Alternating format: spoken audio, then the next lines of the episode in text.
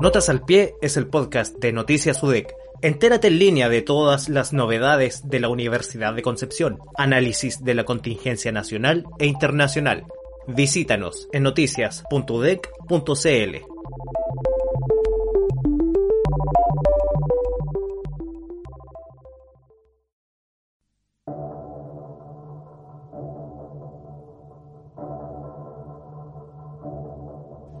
Poco tiempo ha pasado desde que en las principales ciudades de Chile el sonido ambiente era algo así.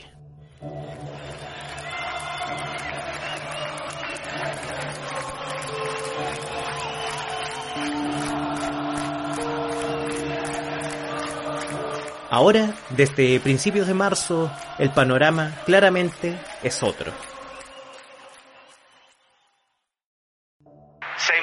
Del primer caso comprobado de coronavirus en nuestro país. Ha llegado el momento de instruir aislamiento colectivo en sus domicilios. Pero sí, en las minutas que ha presentado el Colegio Médico hemos planteado la necesidad de poder mantener medidas restrictivas y de distanciamiento social como Antes del coronavirus, antes de la cuarentena, del distanciamiento social, de los protocolos sanitarios, e incluso antes de las manos resecas de tanto lavado, las calles se repletaron de ciudadanos que exigían terminar con las desigualdades del modelo neoliberal y crear una constitución con los parámetros de la democracia. Y si bien las manifestaciones en los espacios públicos ya no son posibles debido a la contingencia sanitaria, la desigualdad está lejos de desaparecer como concepto clave en el entendimiento de esta emergencia mundial. Te invito a leer el artículo COVID-19, el otro estallido social que golpea al sistema sanitario, disponible en nuestro portal Noticias UDEC. Su autor es el periodista Luis Barril, con quien conversamos en línea. ¿Todo bien, Tito? Todo bien, Daniel. Para partir, está claro que el COVID-19 paralizó la protesta, no hay duda pero los principales conceptos y demandas que se levantaron desde el estallido social de octubre siguen presentes, siguen muy presentes en el contexto de esta pandemia. ¿A qué responde esto?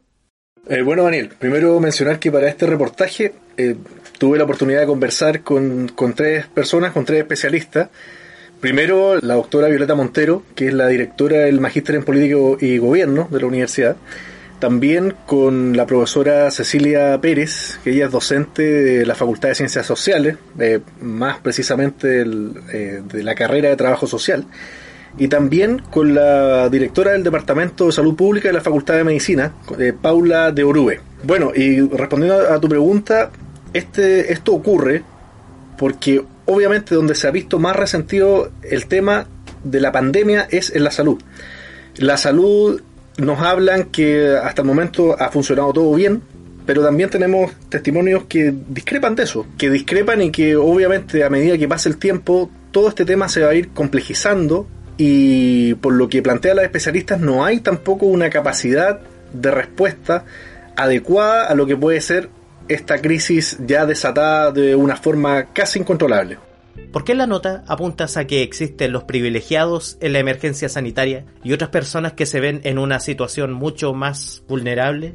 Bueno, eso lo hemos podido ver en el transcurso de estos días en, todos los portales noticiosos también. Eh, lamentablemente hay mucha gente que vive de lo que gana en un día, en un día de trabajo. Entonces, esas personas no pueden eh, ausentarse por un, bueno, no pueden ausentarse por un, por un tiempo prolongado ya porque eso le trae una merma económica que hace imposible prácticamente su subsistencia en el tema de la alimentación.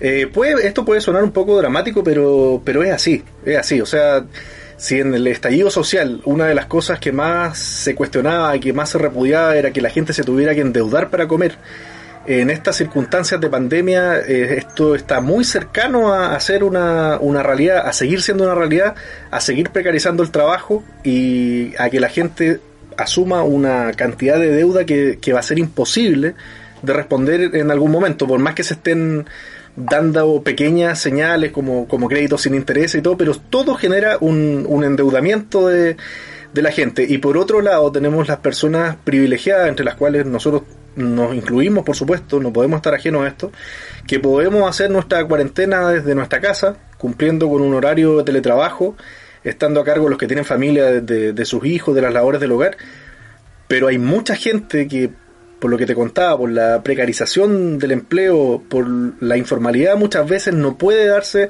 el lujo que nosotros podemos hacer, Daniel.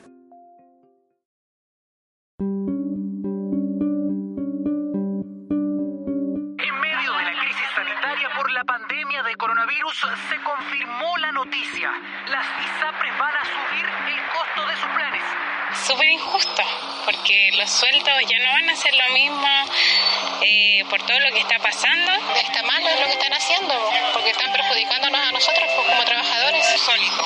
Eh, el gobierno no tiene atribuciones para eh, decretar una fijación de precios, pero el presidente de la República me ha encargado conversar con las aseguradoras para pedirles un gesto de colaboración con la actual crisis sanitaria ¿Qué ha quedado en evidencia del manejo de la pandemia en el sistema público y privado de salud? ¿Ambos han estado a la altura acorde a la gravedad de este tema? Bueno, la directora del Departamento de Salud Pública en la Facultad de Medicina de la, universidad es bastante clara en, este tema. Ella siempre hace un análisis muy positivo de la labor de, de los funcionarios, de los trabajadores de la, de la salud pública, ¿ya? que han, han estado eh, han estado a la altura y eso ha, quedado demostrado también en las grandes muestras de cariño que la ciudadanía les ha dado a ellos. ¿ya? Ellos son no una primera línea, como lo dijo muy bien un médico, ellos son la, la última línea. La última línea, después de ellos ya no hay, no hay ninguna otra posibilidad de recuperación para la gente que lamentablemente eh, se ha enfermado de esta, de esta terrible pandemia como lo es el, el COVID-19. Entonces, el reconocimiento de la directora de salud pública va para estos trabajadores de, la salud pública justamente. ¿ya? Y en el tema de la, de la salud privada, obviamente hay mucha gente que es igual de valiosa que la gente del sistema público, pero ella hace un paréntesis muy importante en el rol que han jugado las ISAPRES. Las ISAPRES en esta, en esta pandemia, donde ha tenido que salir el gobierno a responder por ello, cuando ella plantea que este 7% de salud, que más que un, descuento es un impuesto porque es algo obligatorio, que a ellos, a las ISAPRES les debería dar también un margen de acción mucho más rápido y no estar especulando como lo han hecho siempre, y que en este caso más encima sea el gobierno el que tiene que salir a responder por ellos porque ellos no tuvieron una primera medida clara, no tuvieron una primera respuesta clara frente a las demandas de las personas que están en este, en este sistema. Desde el estallido social se proponía una resignificación de cómo el Estado participa en la vida diaria de las personas. ¿En qué situación se encuentra actualmente el Estado para enfrentar esta crisis sanitaria? Bueno, acá yo me quiero colgar obviamente de la respuesta de, la profesora Cecilia Pérez, que ella es muy entendida en el tema, ella también fue ministra del CERNAM en el gobierno de Ricardo Lago, ya tiene una trayectoria bastante eh, grande en, temas justamente que tengan que ver con el Estado.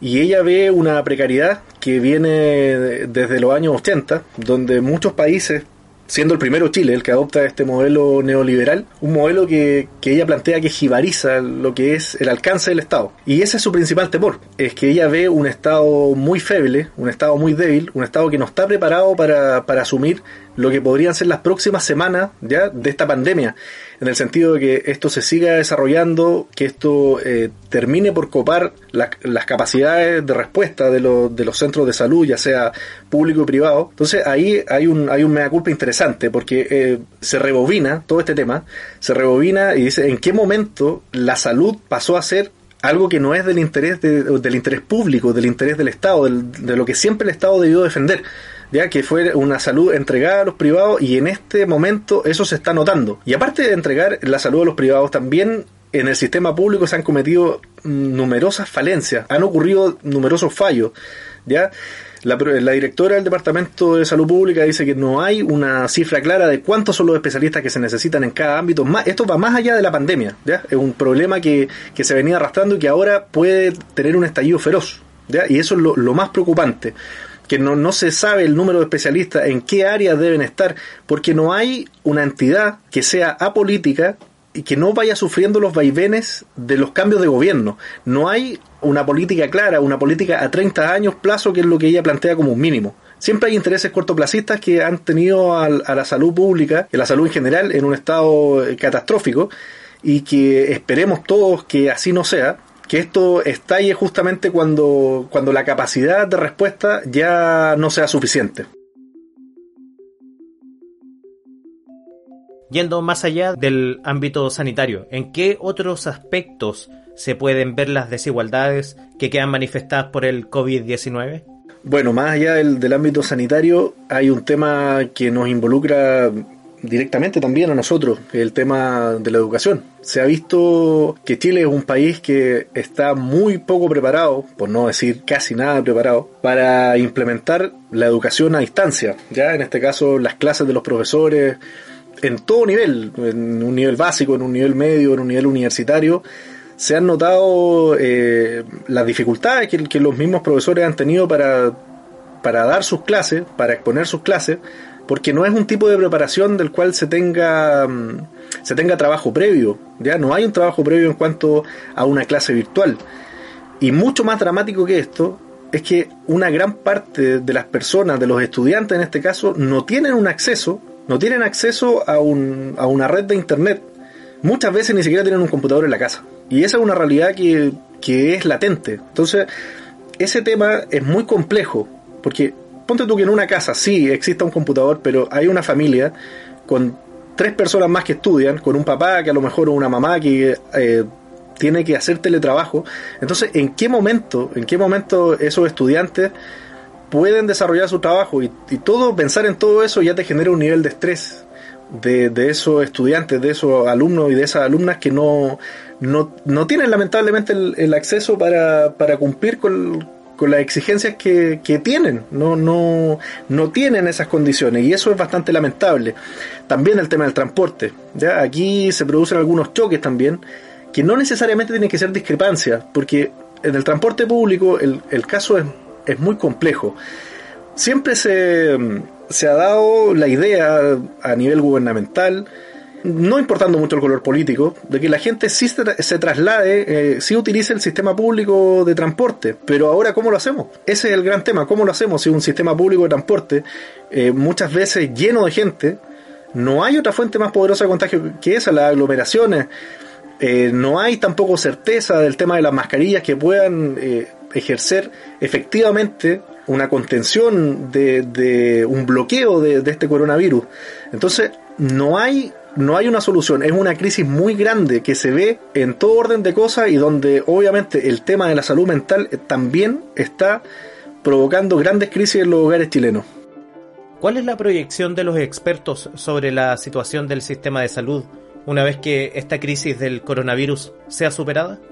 Bueno, que hay una opinión que es transversal a las tres especialistas que, que hablaron ya para este reportaje y que tiene que haber un cambio radical en cuanto a cómo se aborda la salud en Chile, a cómo se aborda desde todas las aristas.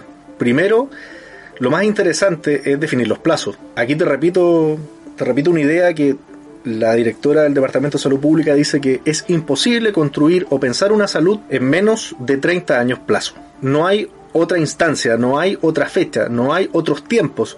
Esos son los, los tiempos que se están eh, manejando. Entonces, la proyección siempre va de la mano con un nuevo pacto social.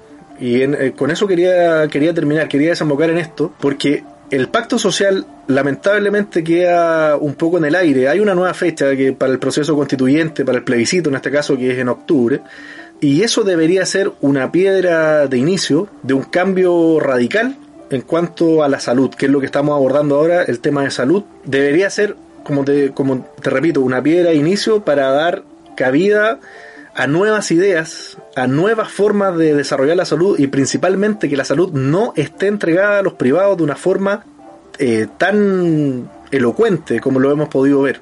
Por supuesto, la, salud pública sí tiene la mayor capacidad del país. Sí, la mayor parte del país está en un, en un, sistema público de salud, pero bien sabemos todos los problemas que hay, que hay con ello. Sabemos que más allá de esta pandemia, que es muy lamentable y que va a dejar, esperemos que no, pero se proyectan miles de muertos acá en Chile, esto, esto viene de antes. El tema de las listas de espera, el tema de gente que se muere eh, en, los hospitales, el tema de las negligencias, el tema de la falta de materiales e insumos que ahora sí que lo hemos visto reflejado en esta pandemia. Eh, realmente duele ver cómo los profesionales de la salud solo lo único que están exigiendo es tener las condiciones mínimas de trabajo, su mascarilla, todo lo que tiene que ver con, su indumentaria para afrontar una crisis de, esta envergadura y que no eh, hayamos tenido la preparación como país, que el Estado no haya sido capaz de resolver por sus mezquindades políticas todas estas demandas es lamentable y este es un tema que se tiene que recobrar en algún minuto. Esperemos que cuando esto vaya amainando, cuando esto vaya pasando y se acerque la fecha del, nuevo plebiscito en octubre, que estos temas estén más vigentes que nunca. Yo creo que así va a ser.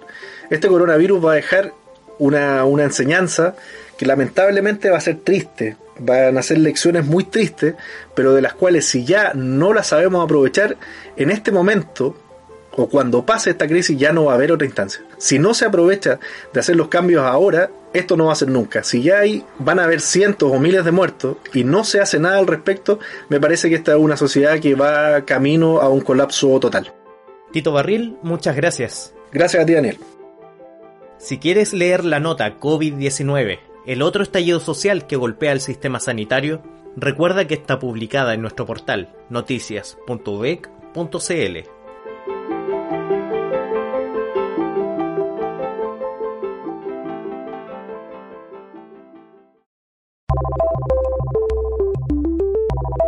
Notas al Pie es el podcast de Noticias UDEC, desarrollado por la Dirección de Comunicaciones de la Universidad de Concepción. Soy Daniel Medina y te invito a escuchar los capítulos anteriores y las próximas entregas de Notas al Pie. Hasta la próxima.